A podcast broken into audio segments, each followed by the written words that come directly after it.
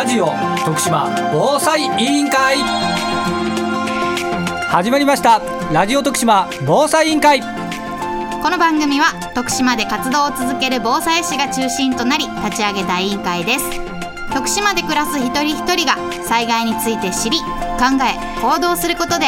災害から命をそして未来を守れるようになるためにラジオから情報発信していきます。ここから15分間どうぞお付き合いください。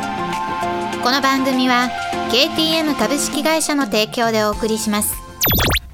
はい、今日は委員長の青木と委員の米原で、フェーズフリーの講座に来てます。はい来てます今日はね、なんとあの、今日、ヨネさん、今日ここど、どこでしたっけ？あ、阿波市。淡路社協さんに来てます。はい阿波市の社会福祉協議会に2人で来てます。はいえっ、と、今日、今日何の講座でしたっけ？マジで。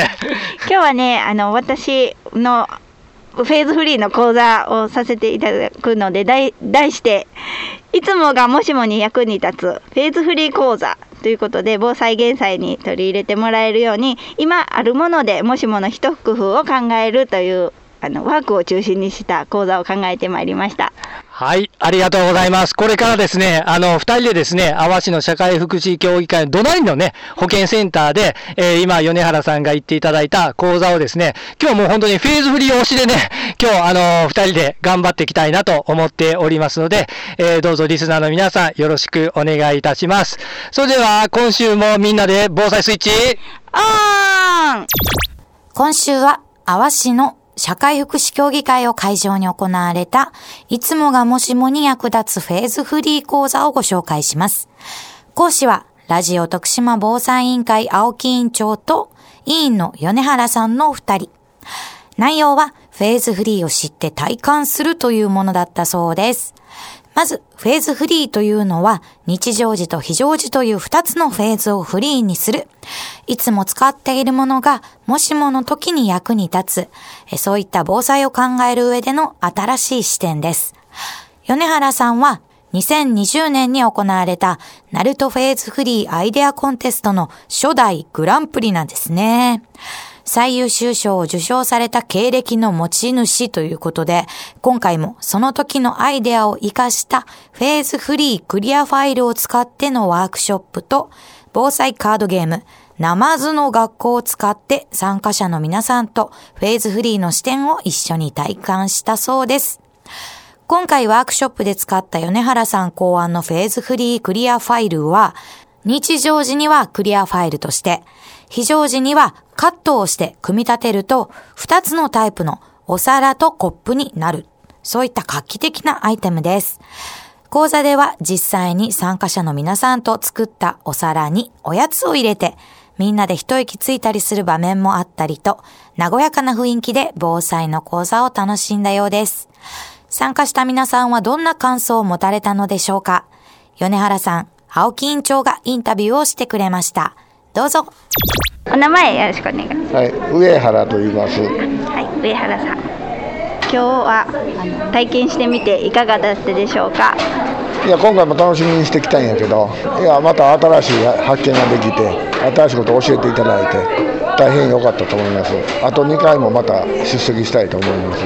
はい、ありがとうございます。今日はフェーズフリー講座ということで、フェーズフリーについても体験していただいたんですけど、ええいかがだったでしょうか？いや、面白かったです。あのファイルは、本当、あれ、自分が考えたんですか？はい、そうです。ありがとうございます。はい、対象です。はい、ありがとうございます。はい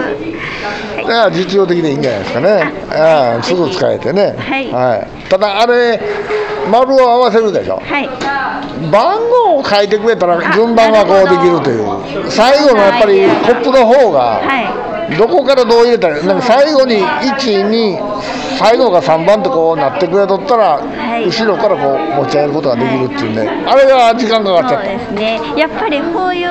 そういう視点でもいろんな方の意見をいたもらって、ええいいざという時に役立つものが仕上がっていくっていうのがすそうですね。ごく大事だから新しいものに今度からちょっと番号つけてもらったらね。はい、はい。そういうのを積はいはい。み重ねていって、いいいますまあ、いいものになっていくかなと思います。はい頑張ってくださいはい、ありがとうございます。はい。それではもう一方おお伺いしたいと思います。はい。お名前よろしくお願いします。はい、松本と申します。はい、松本さん、今日の防災講座いかがだったでしょうか？とにかく楽しかったのと、あと防災っていうのはすごいいろんなところで目にするんですけども、こうやって授業を受けて考えるってことはあまりしてなかったなっていうので、自分にとってもものすごくいい機会だなと思いました。本当に感謝してます。ありがとうございます。はい、インタビューは交代でやっていますね。はい、あのまだまだ、あの今日なんでお手伝い。あもともと私は、えっと、社会福祉協議会様の依頼を受けて、えっと、Facebook ページ、はい公式のですね、をあの企画運営と編集と執筆と撮影等々させていただいておりまして、その一環で今日はあのお邪魔させていただいておりました。あつまりあの松本さんはあの淡路社協さんのまあ広報担当みたいなもんですね。あありがとうございます。そうです。まとめていただきました。はい、実はあの私もあの淡路さんの社協、まあ、米原もそうですけど、いつも多分いいねを押したの我々押してますので、あはい、私もいやもう青木さんもそうですし米原さんもいろんなところでですね私もあのあの知っておりましたので本当に今日はお会いできて嬉しかったです。ありがとうございます。逆に言ったらね、今日こうフレンドリー、まあ、初めて会ったのにこういうフレンドリーなね、関係、やっぱり SNS ってすごいなと思いながらね、すごいですね,、はい、ね。だからそのあのつながりつながりでいくんですけどもこういった会で改めて防災ということを考えるあの大切さって学びましたし先ほどちょっと申し上げたんですけども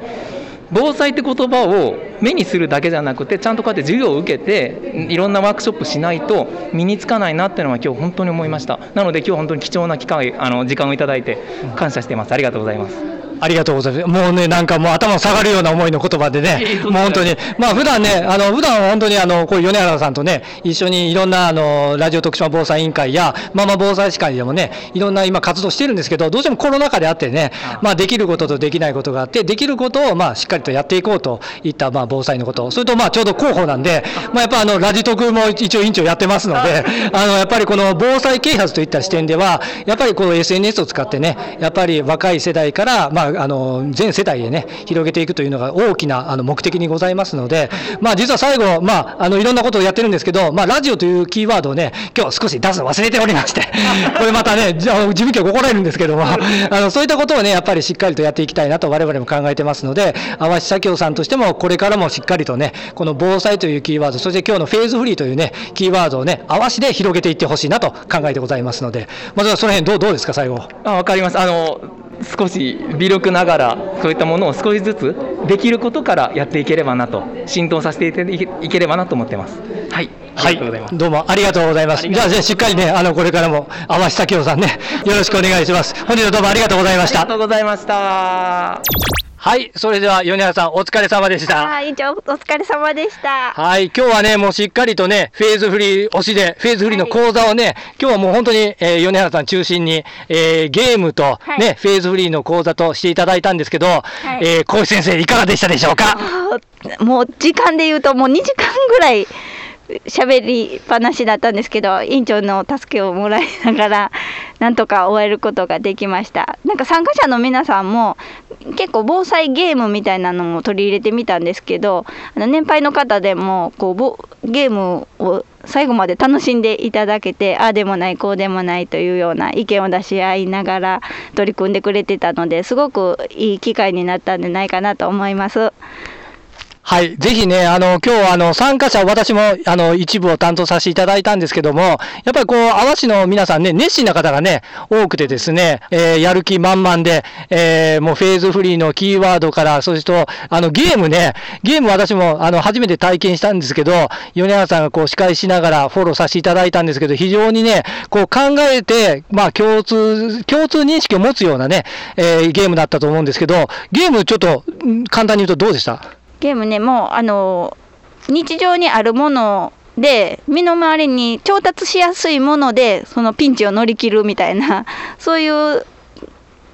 イメージしやすいゲームになってましてこれがフェーズフリーにつながるという視点であのゲーム感覚で、まあ、疑似体験してもらいながら体験してもらいました。はい。ぜひね、あの、このゲームね、ゲームからのフェーズフリーね、もう非常に僕良かったかなと思ってますし、もちろん初めてね、あの、体験させていただいて、逆に、あの、私、委員長としても 勉強になったかなと思っております。そしてメインのね、フェーズフリーはね、もうこれはもう米原さんがもう第一人者でございますので、なんとあの、クリアファイルもね、ちょっと PR しておきましょう、綺麗なの。はい、あの今回、阿波市社社会福祉協議会の皆さんがあのオリジナルのクリアファイルを作成してくれくださいまして、あの隣の、えー、と蝶の花であるコスモスをモチーフにしたちょっと可愛らしいピンク色のクリアファイルになってまして今までのシンプルなものとは違ってすごくなんか親しみやすい可愛らしいものがクリアファイル食器になるという感じで皆さんなんか可愛いなって言いながら楽しくワイワイ取り組んでくれてたのですごく私も嬉しく思いました。はい。もう本当ね、あの、米原さんが、で、これね、デザインもね、米原さんがしていただいたということで、本当に、まあ今紹介していただいた通り、淡市のね、綺麗なピンク色のコスモスを使ったクリアファイルになってますので、ぜひ今後も淡市社協さん中心に、えークリアファイルを使ったフェーズフリーが広がってほしいなと思っております。最後一言、米原先生、米原先生、いかがでしたか、最後？先生先生、まあ、いろんなこういった機会をいただきながらまだまだあの力が及ばんところもあるんですけどあの自分私目線でのフェーズフリーっていうのをあの少しずつ広めていけたらなと思っております。はい。もう本当にね、米原先生ね、お疲れ様でしたと言いたいですね。やっぱり、まあ、あの、ママ防災士としてね、えーますますこのフェーズフリーね、米原さんが、えー飛躍してほしいなと思っております。それでは、今週はこれぐらいで、それではみんなで、防災スイッチ、あーん生命保険損害保険のことなら総合代理店 KTM 株式会社。合理的な保険と質の高いサービスを提供することによって経済的保障と安定を図ることができます。金融商品は目に見えない商品ですが安心をお届けします。KTM 株式会社。お送りしてきましたラジオ徳島防災委員会。今週はここまで。この番組はラジオだけではなくパソコンスマートフォンでも聞くことができます。スマートフォンタブレットの方はリッスンラジオのアプリをダウンロードして中国四国エリアから BFM791FM ビザンを選択してください。ラジオの電波が届かないエリアの方もとてもクリアな音質で番組を聞くことができます。ぜひお試しください。それではさようなら。この番組は KTM 株式会社の提供でお送りしました。